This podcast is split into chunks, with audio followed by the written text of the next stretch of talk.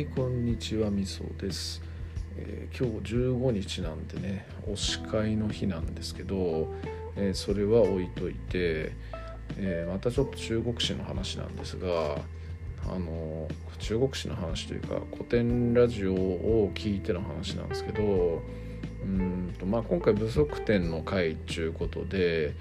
えーまあ、アーリーアクセスで全部聞いちゃってるんですけどで前半部分が結構その唐の歴史というよりもあの、まあ、中唐に至るまでの中国史に関する話みたいなそういうところなんですよね。で、えーまあ、あんまりねさすがに細かくやりまくるともうキリがないので、えー結構はしょりながらの話ではあったんですけどやっぱまああんま普段普通こう耳にしないような人の名前とか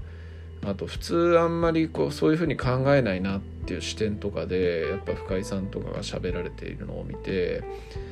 半端ねえなやっぱこの人たちっていうふうに思ったっていうところなんですがえっ、とね三国時代の後に秦という国ができるんですよね。で秦という国ができてでそこの初代皇帝は芝燕という人なんですよ。で芝燕の息子の名前がえっ、となんだっけ芝中じゃなくて芝中だっけ？まあそんな人でで、まあ、通称慶帝という人なんですけどでその慶帝の嫁さんの名前がカナンプーっていうらしいんですよね。カナンプーって言ってこう深井さんも樋口さんもいじってて 人の名前で遊ぶなっつって思ったんですけどまあ笑っちゃいましたよね。でえっとまあそのカナンプのカナンプってまあ女性なんですけどカナンプのお父さんでカジュという人がいるんですよね。で、えー、カジュという人は芝初代皇帝芝燕のお父さん芝生という人の時代から仕えているような人なんですよ。で、えー、芝生という人はまあ三国時代の三国志に出てくる重要登場人物芝居中達の次男なんですよね。もともと芝居中達が、えー、義の国内で功績をめちゃくちゃ上げてですごい高い地位を得たと。で芝居中達の晩年にえーとまあ、政敵と戦うことで結果的にクーデターを起こして、まあ、義の国の全ほぼ全権をしばしが握っていく形になると。で晩年なんで芝居はそのクーデターの後にすぐに死んでしまってで後を継いだのは長男のしばしという人なんですが、まあ、しばしという人も非常に優れた人だったんですよね。まあ、冷酷ではあるんですけれども非常に優れた人だったんですが。えー、ただ惜しくもこの人も結構すぐに病気で死んでしまうんですよね。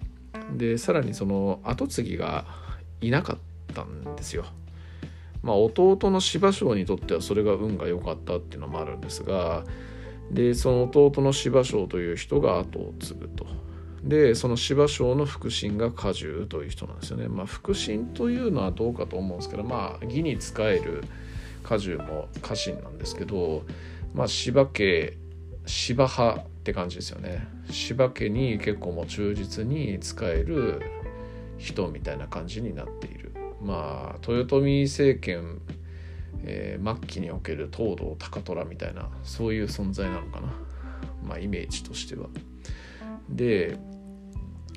えっ、とまあ柴家がもうね義をほぼ乗っ取ってるに近い状態なんですよその段階では。でその時の柴家の柴家じゃねえや宗家の義の皇帝は、えー、4代目の宗坊という人なんですけどこの人は曹操の孫にあたる人なのかな。えーでえっ、とまあ、結構優れていた人らしいんですよね曹操の再来というふうに言われているような覇気のある人で。まあ、優れていた人だからこそやっぱ柴家のそういう戦王ということに耐えられなくなってで、えー、逆にク逆クーデターを起こそうとするんですよ皇帝権を武力で奪奪いとかあの奪い返してやろうっていうそういうクーデターですよね。えー、それをしようとするんですがやはりもう柴家の力が強すぎて、えー、そのクーデターをするって言っても人は全然集まらずに100人も集まらなかったらしいんですよね。でそんな状態で挙兵をしてしまってで当然そんな人数ではどうすることもできないのであっさりこう捕獲というか、まあ、包囲されてしまうという状況になってしまいましたと。で、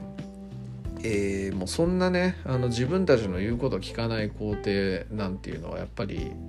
いらないわけででしかもそれ過激な行動をしたっていう時点でもう許さざれる許さざれる行為なわけなんですよ。で、えー、芝生としてはね、えー、もうあいつ殺そうっていう感じになってたんですけど芝生はしばしと違って結構その人徳みたいなところっていうか評判をものすごく気にする人だったんで自分で手を下すわけにはいかんと。だから腹心の果樹に、えー、果樹にだけあの、まあ、あいつ祖母を殺せというふうにそれとなく命令をするんですよね。で果樹が、えー、それを聞いて承りましたと言うんですよね。ただ皇帝をやっぱり殺すということはあの一応家臣なんでね非常に大逆なわけで、あのー、やっぱ法律にのっとれば、えー、最も重い罪なわけなんですよそういうお飾りとはいえね。だから家中としても自分の手は汚したくないと。で、えー、なんかそういう敬語担当者みたいな人がいたんですよね。でその人に、えー、あのもう芝生様が言っているとあいつをあの皇帝は殺さなくちゃいけないと。で殺しても、えー、法律にのっとって死刑になるっていうことは絶対しないようにするからお前が手を下せっていうふうにその人に命令をするんですよね。でその人はもう普通にあの一階の役人みたいな感じの人なんで、えー、そこで逆らうわけには当然いかないんですよ。別にその、えー、見込まれたから嬉しいっていう感情もなければ、えー、逆にねやっぱ皇帝を殺すなんて恐れ多すぎるっていうふうに思ってたような人なんですけどその家中からもう何回も「大丈夫だから絶対大丈夫だから」っていうふうに言われてでやむなくその人が僧帽を殺すということをやるんですよね。殺すってまあ直接手を下したという話だって実際のところ殺したのは芝生なんですけれどもということをやるんですよ。で、えー、そこで殺したら、えー、その殺した役人あれだけ果樹にやっていいよって言われてたにもかかわらず逮捕されてで大逆罪の当然汚名を着せられてその人にはすごい年老いたねあのお母さんとかあの、まあ、大事にしてた嫁子供っていうのももちろんいたんでしょう。そういう人たちもろとも全員死刑みたいなそういうことをやったんです。ですよね。でこれによってまあ柴家の政権っていうのはもうほぼ安泰ということになってえーまあ、次の皇帝宗官という皇帝がつくんですけれども宗官の時代はもうその柴家からの禅譲を待つばかりみたいな柴家への禅譲のタイミングを待つばかりというところで、まあ、柴将はねそこで皇帝になろうとしたんですけれどもこの人も運が悪いことに、えー、そこで死んでしまってあ急に死んでしまってで息子の柴園という人が、えー、義から禅譲を受けて皇帝になると。いうような、えー、ストーリーなんですが、えー、さっきのね皇帝殺しをしたって話ひどくないですかあれだけ約束をするって言ってねやったわけで、まあ、当然その時代には隠蔽をすごく図られたわけで、まあ、その責任を押し付けられた人っていうのも多分本当に悪いことをしたから殺すんだっていう感じで公には言われてたと思うんですけどまあ、やっぱりねこういうのって人の口に戸は立てられないしまあ不自然っていうのがありますから当然その時代にもめちゃくちゃ批判を浴びたし、まあ、後の時代とかでもこの行為によって果樹という人の、えー、悪逆非道っぷりっていうのをすごいやっぱ喧伝されてる感じになってますよね。で芝生という人もやっぱりこれに付随してやっぱりクソ野郎っていう感じで言われることが多い人物ですしで果樹に関してはその娘のカナンプーちゃんがね、えー、こいつもまたどうしようもない女の人だったので、えー、八王の乱っていうね秦の方を崩壊させた事件の発端を作ったような人ですから、えー、まあ果樹カナンプって続くねこの親子っていうのはもう本当なんかこの時代におけるクソ野郎中のクソ野郎みたいな感じで言われているような人たちですと。まあ偉人なのかどうか分かんないですけどこれもまあ下水人エピソードの一つかなという感じでちょっとカナンプーちゃんのことを思い出してこんな話をしたというところですね。はい。えーとなんだっけな。なんか言おうとしたんだけど忘れした。芝生芝園、えー、芝園。なんかこの時代ってねもう三国志まではみんな興味あるんですけど秦が成立した後の話ってみんなあんまほとんど興味がないんで知ってる人って多分あんまいないんですけどえー、っとねなんかいろんなエピソードがあるんですよねこの時代にも。例えばあの家の前にねなんか、えー、塩を盛るっていう風習あると思うんですけどうんまあ普通の一般の家ではもう今時あんまりないかもしれないですけどまあなんか昔ながらのこう商店街とか行くと店先に塩盛られてるなんていうのは今でもたまに見ますけどそれのゆえんって実はこの時代なんですよね。えっ、ー、とまあ芝園というね秦の初代皇帝は女好きなんですよめちゃくちゃ。で、えっと、高級にとんでもないあの女性を囲ってるという状態でで立派な宮殿でその、えー、奥さんたちの部屋というのをこう前詣でするのも非常にこう広すぎて大変なので牛車を使って移動してたらしいんですよね。牛の牛に引かせた車ね。で女性側としては皇帝に来てほしいわけですよ。やっぱ子供とかできるとそれで権力基盤ができるわけですから。でだけどもあの選んでくれるかどうかわからんというような状況で、えー、牛がね、えー、引いてるわけですから牛が止まったところに、えー、やっぱ来てくれる可能性が高いっていうことで